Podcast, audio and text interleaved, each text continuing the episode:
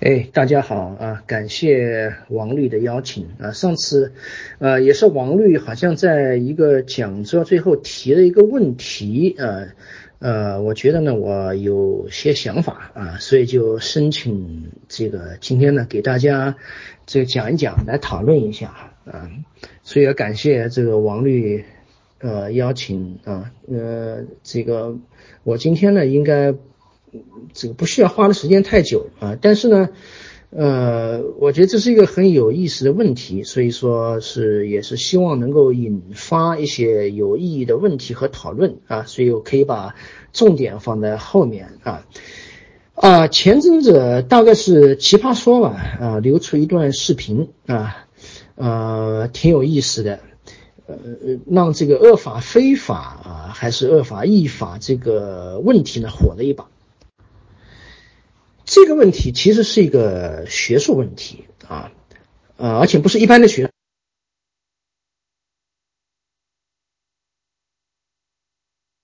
怎样呢？就是恶法非法代表的是自然法学派，恶法异法呢代表了实证法学派。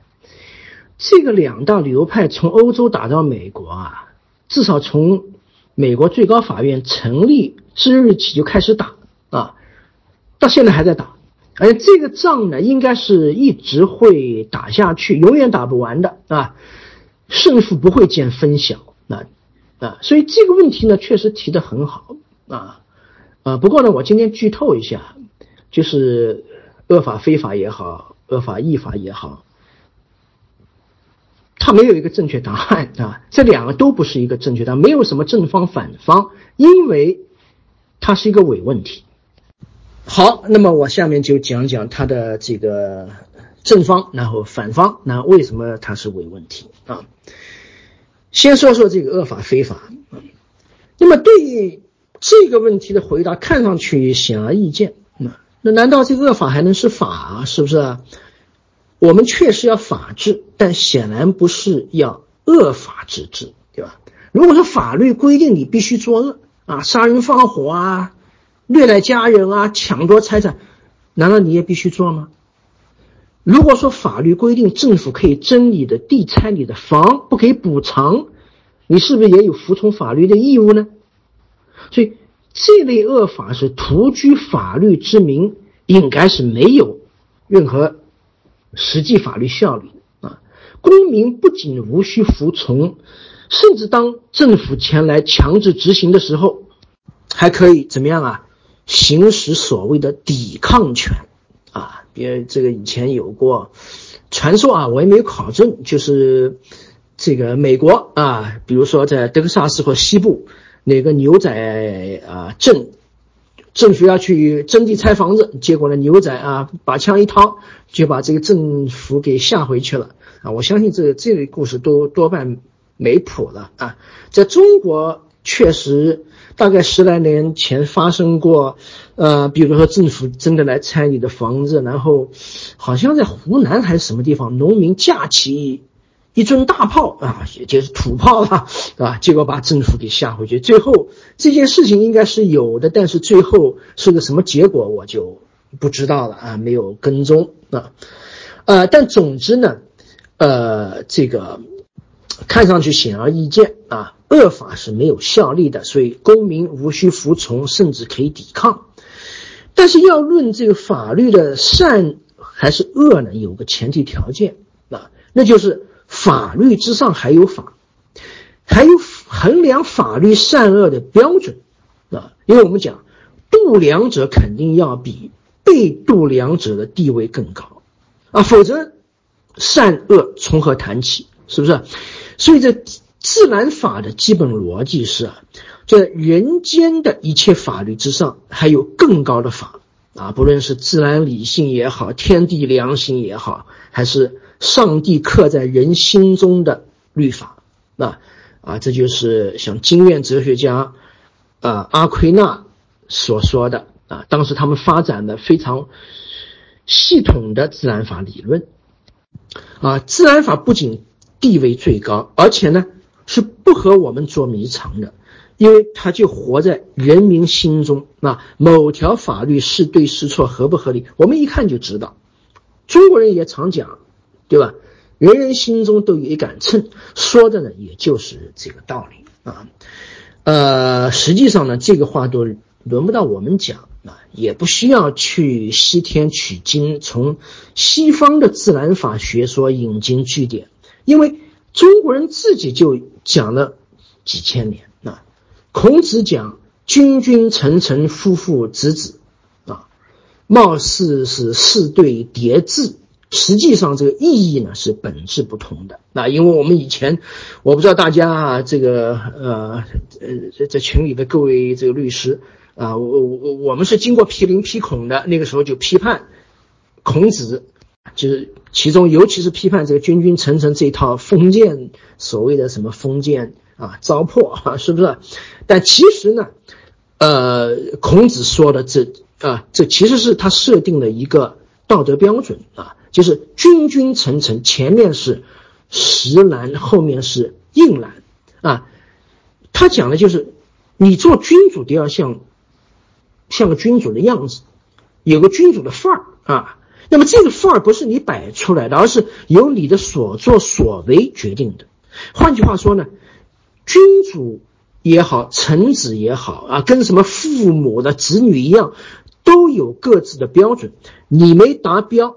即便你在那个位置上，那也望之不是人君啊！其实没那么回事啊。那孟子就说的更加直白了啊，就闻诸一夫纣以未闻是啊，未闻弑君也。别以为你披上了一件黄袍，坐在那个位置上，你就是皇帝了。如果你是个暴君，那就是独夫民贼啊，根本不是什么君。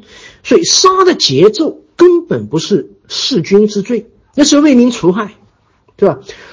这个暴君非君的逻辑跟恶法非法的逻辑是完全一样的啊，呃，所以自然法逻辑中国也自古就有。那么历朝历代的中国古代思想家当中呢，要数这个明末的啊黄宗羲，啊。他的学说包含的自然法要素是最多啊，这个老先生呢，这真的是这个他的话是振聋发聩呀！我不知道他为什么还能这个活下来，没有被这个什么呃这个夷九族啊、诛十族什么的啊，大概也是因为他生活在这个动乱的年代吧，清呃明末清初啊，他是呃从一六一零年到九五年和洛克。啊，是基本上是同时代啊，也可以说是这个中国的洛克，确实他的学说是前无古人，很长时间也后无来者啊。呃，那么黄宗羲呢，就明确提出了恶法非法论啊，他认为不是所有的法都有资格成为法，天下的治乱也不取决于法治的存亡，而是取决于法的性质啊。所以他讲啊。中国三代以上有法，三代那就是夏，大概应该就指的是夏商周，所以这三代之上之前有法，三代之下无法，啊，这当然不是因为后来的国家没有律法，而是其所谓法者，一家之法而非天下之法也啊。所以是司法啊，就是我们今天讲的这个是一己之之私的这个法。当然，我们今天讲的司法不是指的这个意思，它指的这个司法就是皇帝为了个人利益，为了他的一己私利而制定的法。那么这个法是不合法的，所以是非法之法啊。所以三代之法是藏天下于天下者也。什么意思呢？就是这三代，就他认为这是中国这个啊，这个有正当性的朝代，是把这个就是我们现在讲的藏富于民呐啊，就是把这个天下还给天下啊，这个天下的财富属于天下众生的。后世就不是这样了啊，后世怎么样？后世之法藏天下啊于旷狭者也啊，就是这个是。把这个天下之法啊，是藏到帝王的一己之私，藏了他的家族里面去。那么，因为统治者立法是为了一己之私，所以不得不设法防备他人侵略啊。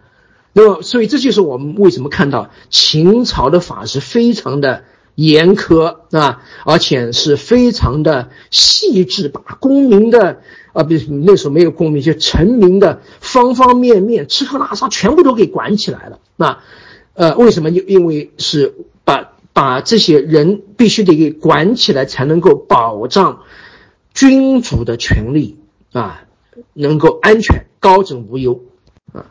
故其法不得不密，法欲密而天下之乱即生于法之中，所谓非法之法也啊。你法律规定的越细越严苛，老百姓的生活基本。生存越得不到保障，他们根本就没有任何基本权利。那么久而久之，不就会造反吗？对不对？所以就会天下大乱啊！所以天下之乱，它的乱的原因恰恰是在法之中。所以这些法就是后世之法，三代之后的法都是所谓非法之法啊。那么这样的法呢，非但不能保证天下太平，恰恰是斗争。和混乱的根源，啊，所以天下之治乱不基于法之存亡，啊，就说不是因为你有法或者你有法治，啊，秦朝那个时候他们也非常希望法能够得到很严格的实施啊，对吧？法家那替秦始皇出主意的，他的臣子李斯和这个。法家思想家啊，韩非啊，都是荀子的学生，是吧？那他们的前提条件都是要把这个法能够得到有效的实施，那么这样他们认为就会天下太平。但恰恰不知，正是这些帝王之法呢，会造成天下大乱。他们正是天下大乱的根源啊。呃，这跟其实跟我们今天想的。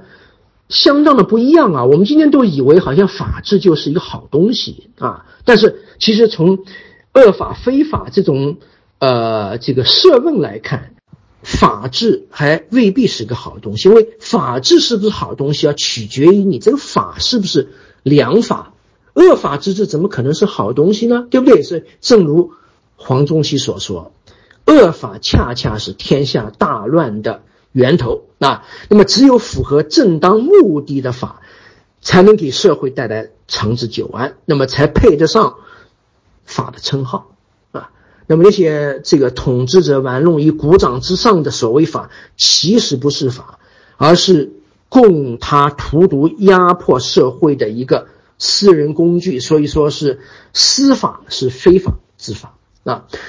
呃，总之呢，呃，如果说。法是恶法的话，那么法治就成了侵犯人权的帮凶，那么就失去了法的意义啊。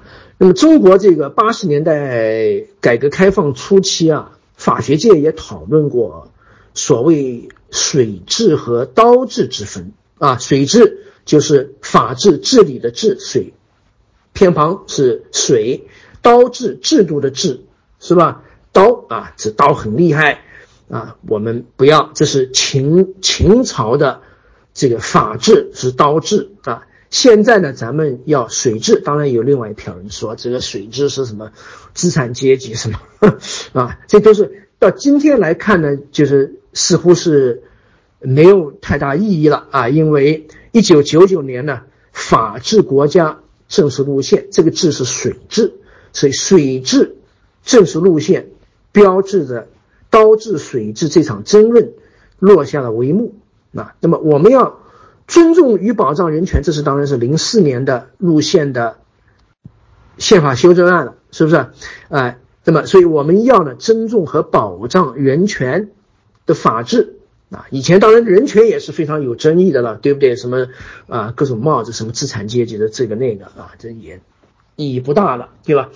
啊。呃，所以我们要水治，不要侵犯人权的刀制啊，这个法治。但是呢，其实我跟我的学生说啊，这场争论实际上是回避了一些根本的实质性问题啊，因为法究竟是刀还是水呢，并不是法本身能够决定的啊。那么呃，而是因为法外的这个制定法的那个权利或者体制决定的。啊，那么究竟如何呢？下面会有更多的展开啊，所以大家这个前听下回分解啊。好，那么刚才讲了为什么恶法非法，下面讲讲为什么恶法异法啊。那么既然自然法学这个如此的言之成理，那么照理来讲，这实证法学应该是彻底歇菜了啊。那结果没想到呢，他们这个不屑一顾啊。这个深知一笑啊，这些东西啊，都是这些老夫子们的意淫啊，意淫啊，就是光是在那空想啊。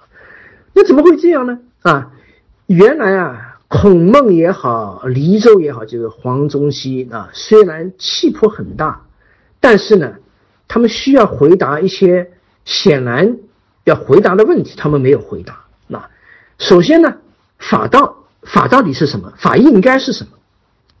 啊，这个应然的问题，判断良法恶法的标准到底是什么？啊，那么这是一个大话题啊，呃，但是对于中国古代乃至今天来讲呢，最不成问题，这个问题不大啊，也不是完全没问题，但是问题不大啊。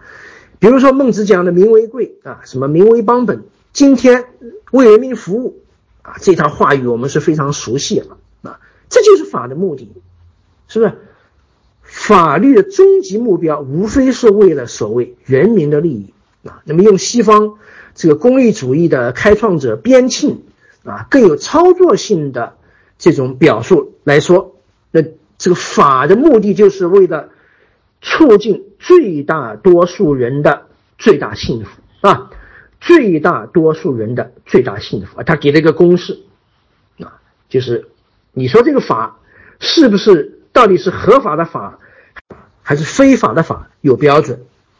那么就是你要把这个法对每个人、这个国家每个人造成的幸福和痛苦给加起来啊，有啊，这个对某些人可能是幸福，对其他人是痛苦。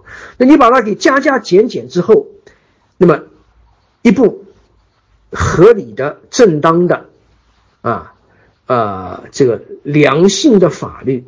必须能够促进最大多数人的最大幸福，也就这个功利的净值啊！大家把所有的幸福痛苦加起来，必须达到最大，否则就不是良法。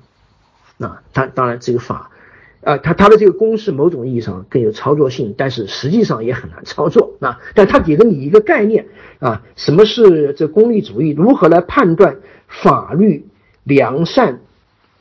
啊，标准是什么？啊当然，功利主义当代也受到很多的批判，比如说罗尔斯批判啊，当然不光是罗尔斯啊，现代国家还会对功利主义原则，就是多数人的幸福加上一些限定，比如说你也要尊重少数人的权利啊，这没有问题。总而言之，有问题，但是问题不大啊。那么一个更大的问题是什么？更大的问题是法究竟是什么啊？这是一个实难的问题，而且是一个根本问题。啊，那么对于这个问题存在理性主义和现实主义两种答案。理性主义是把法捧到天上，法是理性、正义、高尚的代名词，达不到这个高度的法都成恶法啊！这都是黄宗羲所说的“善在直下，非法之法”啊。所以说，这个理性主义的法呢，是和良法是划等号的啊。但是很遗憾。这么伟大的法，只能是天上有地下无，地上无啊，不食人人间烟火的法，听上去很好，但是呢，现实当中找不到啊。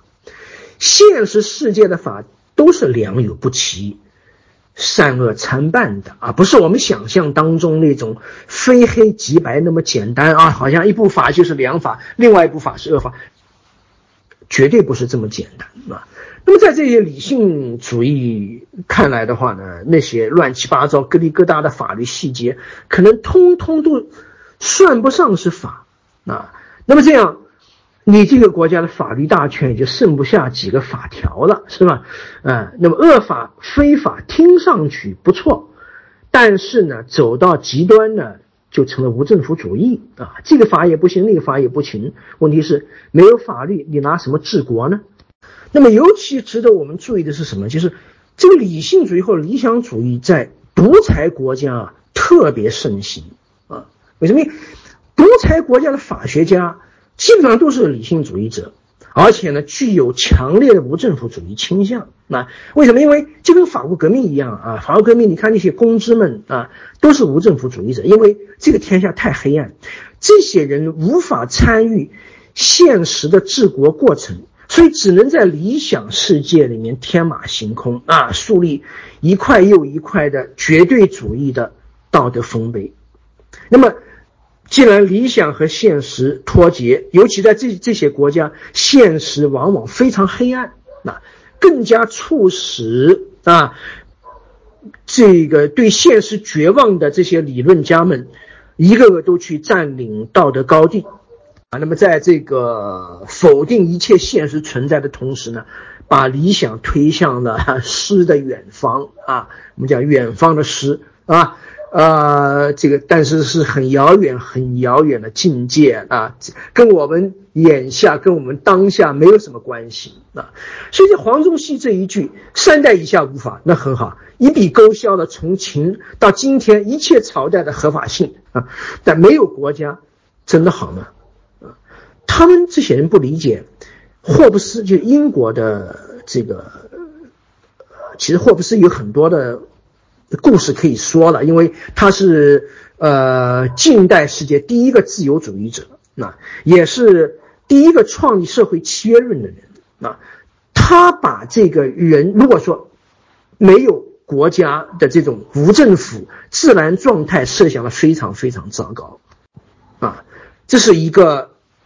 丛林都不能说是社会，就是一个简单的原始丛林，所有人都在从事针对所有人的战争啊，这简直就是人间地狱。但是，他很有可能是对的。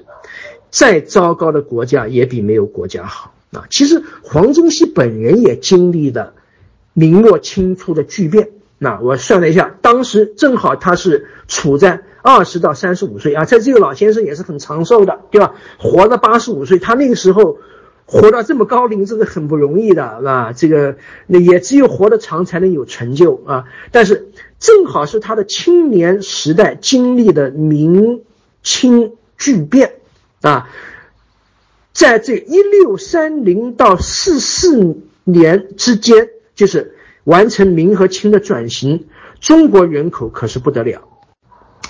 在这个十五年不到，就从一点九亿下降到一点五亿，净损失四千万啊！不但没有增长，而且损失了四千万，超过人口的百分之二十啊！其实这个伤亡规模在中国历史上不算大。我最近在看，因为在研究各国内战，包括中国内战，没有哪个国家的内战是像中国这么惨烈。我们讲的什么农民起义，其实。不是别的，人家用很简单两个字概括，就是内战，就是霍乱，啊，那这是不得了。从，呃，秦统一六国到什么秦汉之变，到乃至于几乎每一个朝代的更迭啊，都有巨大的人口灭失啊。所以，明清呢还不算是中国历史上最大的伤亡规模那。所以，中国的这个所谓礼崩乐坏。是不好玩的，那它不只是什么道德沦丧啦，什么啊，这个这个这个啊，呃，什么男女与乱搞关系这一类，而是名副其实的民族物种存亡危机啊。所以在这个意义上，恶法亦法啊，尤其是现实当中的法都是有瑕疵甚至严重缺陷的，但是治国不能没法啊。即便一部良法，也可能混杂着一些恶规，啊，但是呢，仍不失为法，啊，那么好，那么所以说这是为什么？呃，你不能那么理想主义啊，恶法非法。那么你这尤其在中国这个历朝历代，对吧？都是我们下面要谈到，它都是非民主体制，所以恶法就多了去了。但是你把这些恶法都去掉了，那你就是处在一个无政府状态。呃，中国自己的历史充分证明啊，呃，我想它是很证明霍布斯的啊，就是你这个国家再糟糕。也比没有国家好啊！你千万你现在不要，呃，就是想入非非啊！因为这个国家非常高压，所以说你觉得啊，还不如没有国家。呃，如果说你真的到了那个状态，你会，你肯定会后悔的啊！啊，最后也是最成问题的是，这个就是恶法非法啊，到底谁来判断恶法，对吧？现在我们有个法。也有法的标准，那谁来判定法的良恶呢？啊，都讲什么人人心中有杆秤，真的吗？我心中那杆秤，很可能跟你心中那杆秤不一样，不一定是向同一个方向倾斜。某些问题当然社会自有公论，但是呢，大量的现实问题见仁见智。比如美国德州议会。刚刚通过的相当严格的反堕胎法，啊，很多人，尤其是很多妇女会认为，这就是在开历史倒车，啊，但是为什么会通过民选产生的德州两院呢？对吧？这些代表不是像我们这样由上级内定，都是选民投票选出来的，他们当中多数投票通过了反堕胎法，可见。这样的法律虽然社会争议巨大，但还是有相当多的人，甚至可能是多数人拥护的哦。所以在这种众说纷纭的情况下，谁有资格判定反堕胎法究竟是良法还是恶法？能不能只要我认为它是恶法，就可以不执行或者不服从呢？那么如果是这样的话，那你又进入了一个赤裸裸的无政府状态啊！我刚才说无政府状态。国将不国是不好玩的啊啊！所以有的理想主义者主张什么公民抗命、暴力抗法，实际上就是在鼓励无政府主义，不可行啊！在法治国家，显然这是在迫害法治；在法治彻底失败的国家，哪怕是你这国家没有法治，这么做或许是不得已的无奈之举啊！但是呢？结果一定不是自杀就是天下大乱啊，没有更好的结果啊。也有人按这个思路啊，以美国为样板，支持持枪权啊，以为好像持枪权是让美国政府收敛的法宝。说实话呢，这些都是在一片没有自由的土壤上生活太久以后啊，对自由产生的一种臆想。也就是意淫啊，美国有那么强大的武器库，还怕民间的几条 AK 四十七，对吧？这是就算是很发达的武器了啊。现在已经早就不是冷兵器时代，不是陈胜吴广的时代，政府和人民之间的武力对比如此的悬殊，如果真要镇压啊，那几条枪怎么可能抵挡正规军呢？你不要说抵挡美国。抵挡阿富汗也不可能呢，是不是？美国立国两百多年，我们看到几次政府暴行是被人民用枪吓回去的啊！让美国政府收敛不是枪，是选票。说实话呢，这些都是在一片没有自由的土壤上生活太久以后啊，对自由产生的一种臆想，也就是意淫啊。美国有那么强大的武器库，还怕民间的几条 AK 四十七，对吧？这是就算是很发达的武器了啊！现在已经早就不是冷兵器时代，不是陈胜吴广的时代。政府和人民之间的武力对比如此的悬殊，如果真要镇压啊，那几条枪怎么可能抵挡正规军呢？你不要说抵挡美国，抵挡阿富汗也不可能呢，是不是？美国立国两百多年，我们看到几次政府暴行是被人民用枪吓回去的啊！让美国政府收敛不是枪，是选票啊！如果哪天选票不管用了，人民不再相信选票，那你就准备打内战啊！啊，这次美国大选有点那个意思啊，开始有人不相信选票，说你这个有大自己输了就说大规模舞弊啊，就你人民不再相信选票，那你搞不好，如果说这个势头不能遏制住。那最后你就，啊，从选票相前的没有硝烟的战斗走向有硝烟的战斗！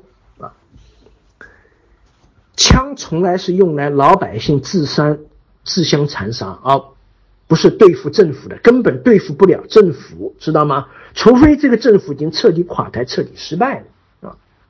美国也是这样，非洲就更不用说了啊。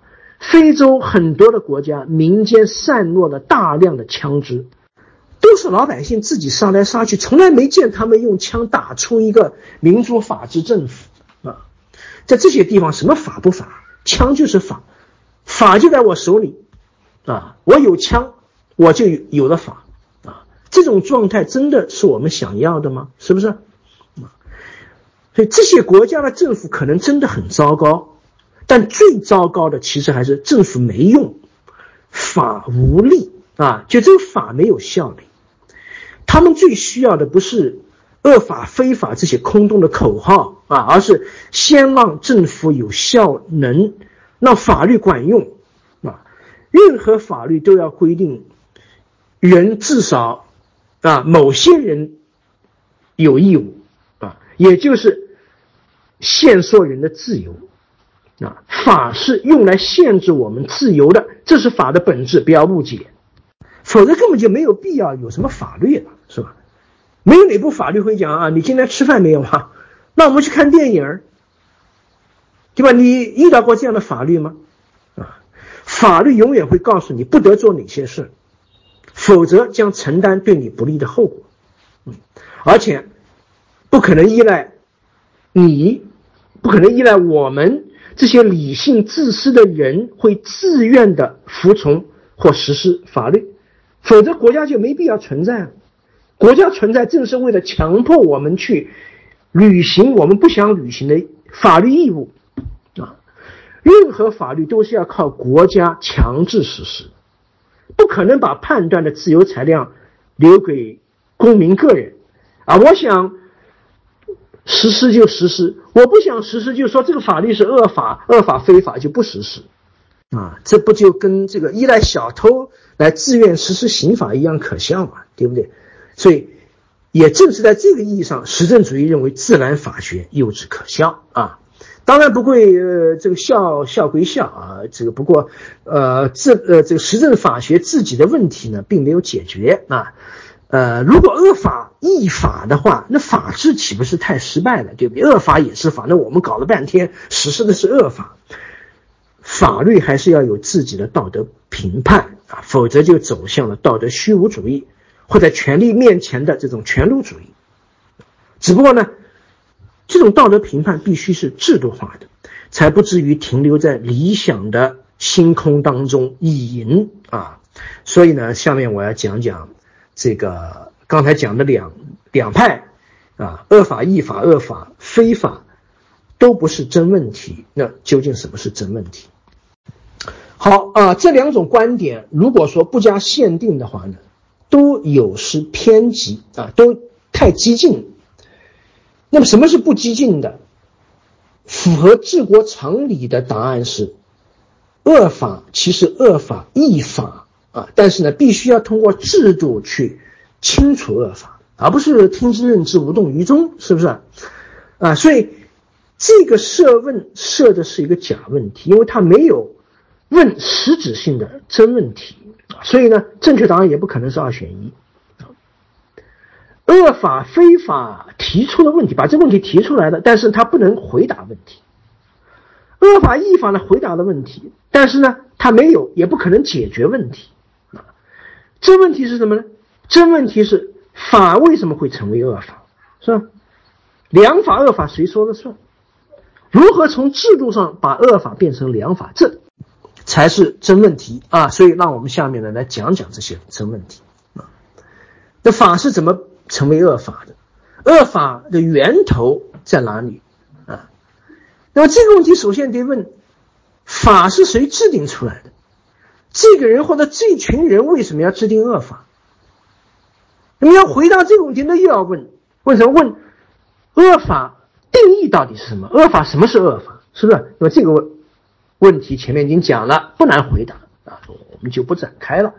简单的讲，一部良法的必要条件是至少让多数人满意啊，至少得让多。你如果说搞来搞去，多数人都不满意，结果这部法维护的是少数人利益，那这算良法吗？这不可能是良法啊。啊，一部法律之所以让多数人不满意，还敢怒不敢言，那一定是因为制定者不能代表多数人的利益，对不对？因为有个前提假设，就叫理性选择理论。咱们人呢，都别装，我们都是理性自私的个体，我们主要考虑的是自己的利益啊，顶多就顾顾及。亲朋好友啊，我自己家庭啊，我的子女、父母他们的利益，顶多到此为止。当然，我们对其他人也有也有好感，也有同情。但一旦发生利益冲突，对不起，我首先要维护我自己的利益。这就是人的理性自私的啊，就是这个人性的基本假定，是吧？啊，那么这样所有人都是一样，统治者也不例外，统治者。换言之，肯定也是为了他们自己的利益而制定法律啊，所以在这一点上呢，马克思倒是没有说错啊。他讲就是这法律就是统治阶级制定的啊，只不过呢，这个统治阶级啊，打引号的统治阶级啊，不一定是资产阶级或无产阶级这么狭隘啊。呃，要让多数人满意的话呢，多数人一定要成为终极义的统治者。这个逻辑是不错，理性选择逻辑不错。这部法怎么样让多数人满意？那你一定要让制定者对多数人负责，否则你不可能。如果说制定者无所谓，不需要对多数人负责，为什么他要制定一部对多数让多数人满意、让自己不满意的法呢？没有这个道理。当然，让每个人都去参与日常立法和执法工作不现实，所以呢。才有几年一次的选举，我选了你，那你就得代表我的利益，不然我下次不选你，是不是？所以这样呢，多数人选举产生的议会，议会代表啊通过的法律啊，一般是会让多数人满意的，否则呢，他就会在下次选举当中被淘汰掉了。这选举是周期性的，是不是？啊，所以只有在周期性选举民主。啊，这种体制下才能保证制定出来的国家法律是良法而不是恶法，至少最大程度减少恶法产生的可能性，也不见得啊。即便你有运转很良好的民主体制，还有可能导致多数人暴政这些问题，对吧？所以它不一定就会产生。良法不一定每部法都是良法，但是呢，能够保证它大多数、绝大多数的法都是良法，而不是恶法。如果你没有这个制度保障，对不起，你的恶法就会源源不断的产生啊！因为这个非民主体制啊，特别容易产生恶法啊。这个理由也很简单啊，因为少数统治者的利益必然会和多数平民百姓的利益相冲突，对吧？因为我们知道这个社会啊，它的资源是有限的，它会发生利益冲突啊，所以国家的啊一个任务就是要进行利益分配，那就就切蛋糕，谁的蛋糕多一点，谁的蛋糕少一点。这个切蛋糕的刀是掌握在统治者手里，所以统治者什么是统治者？就是无非他就掌握着立法、执法、司法的权利，他是统治者啊。如果他不对你负责，那么他肯定把蛋糕。切的向他自己啊自己那边去嘛，对不对啊？哎，所以说他们因为在非民主体制下，统治者啊不对选民负责，而又掌握着立法权等其他的国家权利啊，他当然是要利用这个权利对自己有利啊。少数人的立法肯定是为了少数人的利益，而不会是为了多数人的利益，对吧？所以，非民主制度才是恶法之源啊！不解决这个问题，谈什么恶法、非法、恶法、异法，说来说去，那有什么用呢？啊，什么刀字、水字、部首偏旁、考证来考证去，又有什么用呢？啊，有人讲什么秦朝是刀治啊，而不是水治。啊，因为秦朝的法对老百姓特别厉害，啊，但那跟法有什么关系呢？那不是因为法有什么问题，而是因为秦朝实行的是秦制，是不是？秦始皇制定的法律能对你好吗？不可能呢，啊，那么现在确实是要实行水制啊，实行这个水制的法治，但是如果说你仍然沿袭了情治，那它又能好到哪去呢？你嘴上说的是。水质那实际上不仍然是啊？另外还有点还别忘了，就是治国啊，不只是立法，你这法律可以制定的很好看，但是你还有其他环节，还有执法、司法，是不是？所以，即便法制定的不错，看上去是良法，但是呢，因为触动了既得利益，是吧？执法、司法不利，那么你这个良法也只是花瓶，至多是对人民无害而已。而不可能真的把对人民的实惠落到实处，啊，所以如果不解决选票问题啊，那么不仅会恶法重生，而且良法无用啊。所以我们以前呢，更多的问题实际上是良法无用。当然，这个问题分不同的层次。我以前曾经有啊不止一个讲座谈论这个问题，不同的层次，恶法良法也是不一样的。像宪法啊和这个人大制定的法律，这高层次的法呢，一般都是良法；恶法都是低层次的啊，那些什么规章以下的规范性文件，很多都是红头文件，恶法啊。但是呢，在我们这一个很特别的现象，就是良法，就是这些上位法没用啊。你比如说，你律师，律师法规定好好的，什么你会见啊这个犯罪嫌疑人的权利啊，你去就能见。你去就能见嘛，对不对？我想每个律师都有这样的经历吧。啊，到了当地啊，他马上会讲：对不起，我们当地的政法委规定不是这样的啊。他开的一个条子远比法律有用。那你说这个政法委什么开的条子，或者公安什么啊，有某一个什么什么啊红头文件，那个级别多低啊？但是而且是恶法，但是恰恰在我们这恶法很管用，良法没有用。好，那么这再接着讲讲操作问题啊。即便在一个民主国家，仍然有可能产生恶法啊。比如说，刚才我提到的啊，最近德州议会通过这反堕胎法，我认为就是一部恶法啊。民主立法一般会照顾多数人的利益，但是呢，未必会尊重少数人的利益，因为选票啊，多数决，对吧？啊，所以多数。啊，这个人得了多数选票，代表多数人，他就当选了。但是少数人怎么样？会不会制定的法侵犯少数人的基本权利？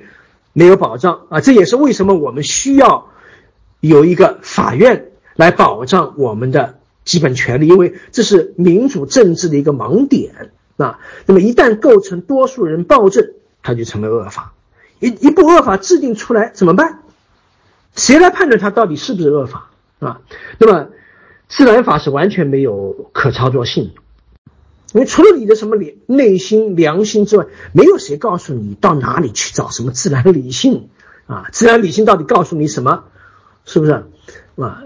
而且自然理性这么告诉我，可不是告这么告诉你的，对吧？你我他啊，最后这个我们的什么呃叫什么啊？自由心证得出的结论都迥然不同啊，所以。要实际操作起来，这个自然法如果说它存在的话啊，必须是体现在成文法律体系当中。那么，什么哪一部成文法啊？我们讲最自然的选择，那当然就是宪法啊。宪法作为基本法啊，被普遍认作为是衡量法律善恶的标准啊。实际上呢，早在这一八零三年。啊，世界上第一个宪法判例就是美国最高法院的马伯里苏麦迪逊确立的司法审查制度啊，因为美国宪法没有明文规定了，宪法就被美国最高法院啊，首席大法官马歇尔作为更高的法，叫 higher law，更高的法，相当于具有自然法的地位，或者说你可以把它当作是自然法的一种成文化，但严格意义并非如此。宪法仍然是制定法，但是呢，它跟其他的一般法是不一样，它的地位要比其他的法律高出一截啊。所以呢，当呃普通法律跟宪法发生冲突，那么宪法作为更高的法就必须发生效力，而不是低位阶的法，对吧？上位法要压倒下位法啊，下位法必须必须服从上位法。所以，一八零三年，世界上的第一个宪真正意义的宪法判例，就撤销了一部国会立法啊，这是那么这样的话呢，就是恶法的判断就相当确定了，那就违反宪法的法律是恶法啊，法院应该予以撤销，撤销表明它对于人民也就不再有约束力了啊，那么这样呢，所谓恶法非法就得到了落实。啊，当然，你还可以再继续问啊。我给学生上课的时候，学生总是会问这样的问题啊，就是，哦，这宪法就是衡量一切的标准啊，真的是这样吗？对吧？因为我刚才提到，宪法也是人制定的成文法，宪法本身是不是也可能成为恶法呢？啊，会恶把这个一部恶宪，反而把良法给否定掉了。啊，这个可能性当然是存在啊，但是可能性不大啊。这也是个大话题呢，我就先不展开了。大家要愿意讨论的话，我们可以继续讨论啊。啊，简单的讲，我看到了，包括中国在内的世界绝大多数国家宪法都是良法，总体上都是良法啊，不一定能保证每一条都没问题，但是呢，总体上都相当完整的体现了我所谓的政治自然法，就是。一部宪法该有的都有了，比如说言论自由、宗教信仰自由、政教分离，啊，周期性选举，具体选举体制可以不一样，啊啊，司法独立、行政中立啊，当然行政中立有的是宪法明确规定，有的是习惯啊，呃，这个实践啊，这些我把它称之为啊，还还有很重要的就是平等，消极意义的平等，不得歧视，啊，构成政治自然法。那么，其实你们可以看看中国一九八二年宪法，该有的我们基本上都有啊。大家可以抱怨，就中国的司法独立做的非常不到位，但是呢，宪法里面还是有什么法院的这个独立审判啊，不应该啊受到行政和社会干预，诸如此类的规定，只不过现实当中没有做到，是吧？所以，只要宪法。得到落实，就一定能够取得极好的政治和社会效果，啊，这是为什么？我认为世界上绝大多数的宪法都是良法，尤其包括中国宪法，一九八二宪法不错的，啊啊，当然大家有不同意见，我们可以再讨论，啊，所以法律是善是恶，一句话，宪法说了算，啊，光是什么恶法非法、恶法依法翻来覆去。不但没有任何实际意义，而且怎么样呢？而且架空了宪法，啊，所以宪法学者会和你急啊，因为你已经认定了什么恶法非法，剩下的都是良法啊，那还要宪法做什么？就宪法就没事可做了嘛？事情当然不是这么简单，因为宪法正是来帮助我们鉴别什么是恶法，什么是良法啊，而。一旦面临具体的法律、具体的问题，是非其实远比什么恶法、非法之类的啊这种非黑即白的论断或者臆想要复杂的多啊。那美国最高法院我们看到对吧，经常是五比四判决某个法律，而且经常是只是法律当中某个条款合宪，那就成良法了，或者违宪，那就是恶法。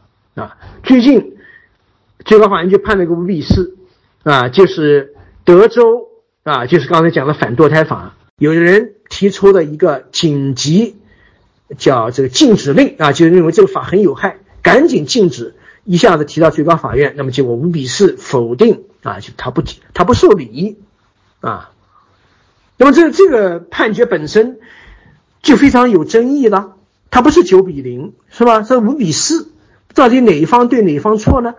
啊，德州这个法到底是良法还是恶法呢？那在最高法院就发生了很大的分歧啊。我认为是恶法，那对不起，五票很可能认为是良法，或至少是没有大问题的啊。那么，所以这样的判决生效以后，仍然没有平息社会争议，仍然社会争议巨大啊。可见什么呢？可见什么是恶法本身绝非一目了然，那么简单，绝非什么人人心中都有一杆秤。啊，真的，人人心中都有一杆秤，你有一杆秤，我也有一杆秤。那恶法怎么产生的？那些立法者不也有一杆秤吗？对不对？所以这是啊，这个呃，就是光是停留在这个口号，没有任何实际意义啊，没有确切的标准和有效的机制，争论这样的问题纯属妄然。好，那么判断标准和依据都明确了，那么最后需要确定这个判断主体啊，要落实宪法。需要建立一套司法审查制度，是吧？啊，这都是常识了。判断法律是否违宪，就和判断行政是否违法一样。啊，我们有行政诉讼，这大家都很有概念。我们有宪法诉讼，所以对宪法诉讼没有概念。但行政诉讼八九年到现在，啊，这已经是多少三十多年了啊，也积累的相当多的经验啊，所以行政诉讼是必须得有的。那不然行政违法以后怎么办呢？是不是？所以到底什么来判断行政行为到底是良还是恶呢？啊，所以都需要一个法院，而且不是一般的法院，必须是有独立性的。所谓有独立性，就是独立于政府的法院。如果行政控制的法院，那么你这行政诉讼还有什么意义？这样的所谓行政诉讼肯定得不到公正审理，对吧？因为法官不敢判呐啊。如果法院不独立于议会。宪法诉讼也没有意义，因为他也不可能得到公正的审，他会害怕我判决立法违宪得罪了议会啊。我们中国有啊，在零三年有一个非常有名的洛阳种子案啊，当时洛阳中级法院法官李慧娟啊是法大的毕业生，判决河南省的种子条例，人大常委会制定种子条例违法啊，违反全国人大常委会吧。制定的种子法啊，你那你说这有什么问题？这都不是宪法诉讼嘛？这严格意义上来讲是相当于是一起行政诉讼，只不过他判决的是一个抽象啊，就呃这低位阶的这立法行为吧，对不对？在任何法治国家不会有任何问题，但是呢，在我们这激起了轩然大波啊，结果李慧娟被停职啊，这这受各种刁难。呃只是呢，就零三年那个时候，中国呢公民社会比较活跃，结果社会上产生了一片的抗议，最后呢，哎，这个呃，这个什么河南省的人大常委会呢开始收缩了啊，没有再敢这个，这个这个这个就就就就是干预这个司法啊啊，那么可见就是我们的法院是不独立的啊。不仅不独立于这个行政政府，也不独立于人大，人大可以随便干预法院，那么这样他就不敢判，对吧？那么宪法诉讼也没有任何意义，啊，这个话题我想法律人都很熟悉啊，就不用我多说了。我要强调的是，法律人不熟悉，往往忽视的一个问题，那就是其实我们啊不是不知道宪法诉讼，而是太把宪法诉讼当回事儿，认为。只有宪法诉讼才能实施宪法，啊，这样他就把等于是抓了芝麻丢了西瓜，把这大头给丢了。这大头是什么？大头是选票，就我刚才讲的选票啊，太把宪法诉讼太当回事儿，把选举太不当回事儿啊。宪法诉讼固然重要，但绝对绝对没有选票重要啊。所以诸位这个法律人。千万不要忽视选票。我刚才讲这两个方面，选票和诉讼，选票绝对是第一位的，诉讼是第二位的。诉讼是辅助性的，选票是决定性的。你可以没有诉讼，但绝对不能没有选票。没有选票，你真的是一无所有。没有诉讼呢，这至多是什么？至多只是不方便而已啊。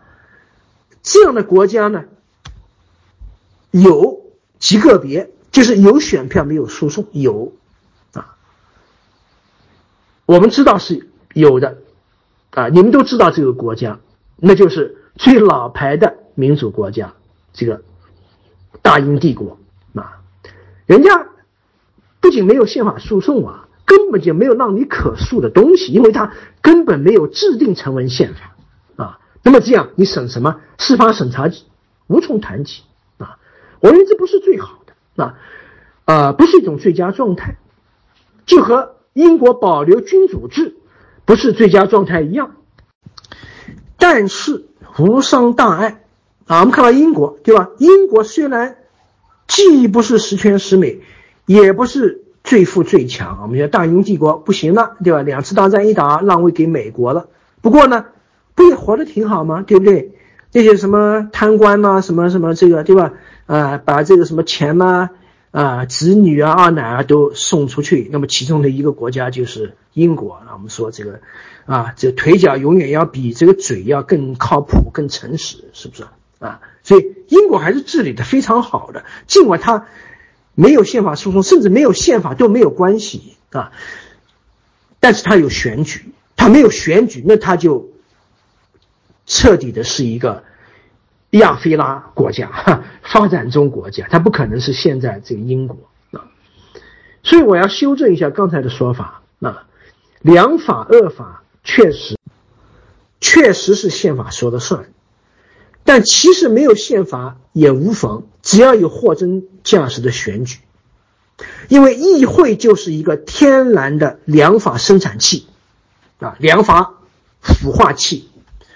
绝大多数恶法都会被自动淘汰掉啊，拒之门外，不可能，议会不可能通过恶法。如果说这个议会真正是选举产生，所以，假如我不得不在宪法和选举之间二选一，当然你说这个选举很荒唐，为什么我要二选一？我就假设我要二选一的话，我会选后者，不会选前者啊。当然这话说的有点过啊，因为它只是一个假设嘛，对不对？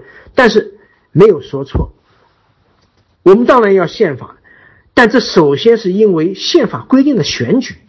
你宪法要是不规定选举，这部宪法根本就是没用的宪法。你规定一大堆这花丽花枝招展的东西，它就是一个花瓶啊。所以和它规定的所有其他元素，比如说合宪性审查相比，选举都要重要的多。选举民主是一切良法善政的。发生器，啊，有了它，虽然不能讲万事大吉，但至少不会有大碍。即便产生个别恶法，民众的智慧和民主机制的完善，往往足以自我纠偏。啊，人民都是有同情心啊。你说我这个多数人暴政，这个剥夺少数人的权利啊，那你说英国有剥夺少数人权利吗？英国少数人不也活得好的很吗？对不对？只要你有代表啊，我们这这中国有一句话讲的也很实在，人心都是肉长的，对吧？我不能为了我的那点利益就剥夺了你的基本权利啊！所以民主天然的具有自我纠偏机制，而没有民主，一切归零啊！即便你原来有良法，那很可能呃你没有任何保障，它会继续存在。啊，或者他能够得到有效的实施，很快他就会让位给恶法啊，所以没有良法啊，没有这个选举，良法无用，恶法重生，啊，这就是没有选举的必然状态啊啊，所以说呢，恶法非法是一个伪问题，如何鉴别并制止恶法才是真问题。与其在伪问题上纠缠不休，不如把注意焦点啊集中在如何用好自己的选票，如何让选举变得更加的真实，如何防止民粹主义产生恶法这类真问题上啊啊。我今天就先讲到这啊！如果大家对我相信大家会有很多的问题提出来讨论啊，我们可以再进一步展开来说。好的，谢谢大家。啊，这个大家客气，谢谢。啊，我再补充一点啊，我刚才在这这这个在就是关于这个选举和嗯司法审查之间的关系，我再补充一个证据啊，就是呃，可以说世界上所有的国家或地区都是先实现民主，然后才有司法审查，不是反过来啊。所以，因为我经常以前讲宪政这样的讲座，现在当然公开的讲座、线下的讲座没法讲啊。呃，当时呢，都会有学生呢，或者是听众来问啊，就是，哎呀，中国什么时候实行司法审查啊？司法审查应该是什么模式啊？我说，这不是一个最重要的问题，最重要的问题，你先要首先关注怎么样把自己手中的选票用好，知道吗？啊，你要是选票用不好，你永远得不来司法审查。啊，你看这个东欧都是这样啊，当然，东欧像波兰、匈牙利。啊，波兰、匈牙利这些原先就是不是那么这个，就是集权没有啊那么厉害的国家呢，它有一点点啊，法院能做一点，但其实完全没有，跟台湾一九八七年转型之前完全一样，因为中华民国宪法其实是有，就是现在这个体制啊，是就是这个叫什么司法院的大法官会议，它是有的，一开始就有。啊，但是不发挥作用，所以你这个体制在没有民主转型这有也没有用，更不用说绝大多数时候都没有。那经常有人会问我，哎，张老师，为什么我们国家不搞个司法审查体制呢？那我说，你现在想多啊，这呃，当这个我们的选票不管用的时候，是不可能有什么司法审查的啊。呃，台湾证明了，中东欧转型也证明。所以，无论是在重要性上，还是在时间顺序上，大家都要有一个基本概念。那首先是这个选举，或者说是民主转型，而且民主转型以后啊，哎，这个各个国家几乎不约而同都会采用某种形式的司法审查，不会像英国那样。世界上现在。呃，没有司法审查，甚至没有成为宪法的，基本上只有大英帝国这一个国，他真的很固执啊，呃，就随他去了，就人家有那个家底，因为人家这个民主政治玩了那么多年啊，所以他已经很成熟了，知道吗？啊，但是对于那些转型国家、民主不成熟的国家，其实有司法审查要远比没有司法审查更好，它对于民主也是个帮助，尽管它对民主也是一种约束。但是约束显然是第二位的啊，是次要的，是后发的。你首先要有，你根本就没有民主，你约束什么东西啊？对不对？根本就没有目的啊。呃，所以说，一定是，呃，我们首先要完成周期性民主这件事情啊。然后呢，这个司法审查其实是啊自然而然啊就会产生的。那么回到就今天讲的话题。到底恶法是不是法啊？那么关键是如何去制止恶法？那么第一位的要素哈是选举啊！一旦有了，而且这个选举利益是呃不只是在一个口上啊，它是多个口不同层次啊。在中央你有选举，你是制止了中央的恶法；在地方有选举，你就制止地方的恶法。因为我刚才尤其说。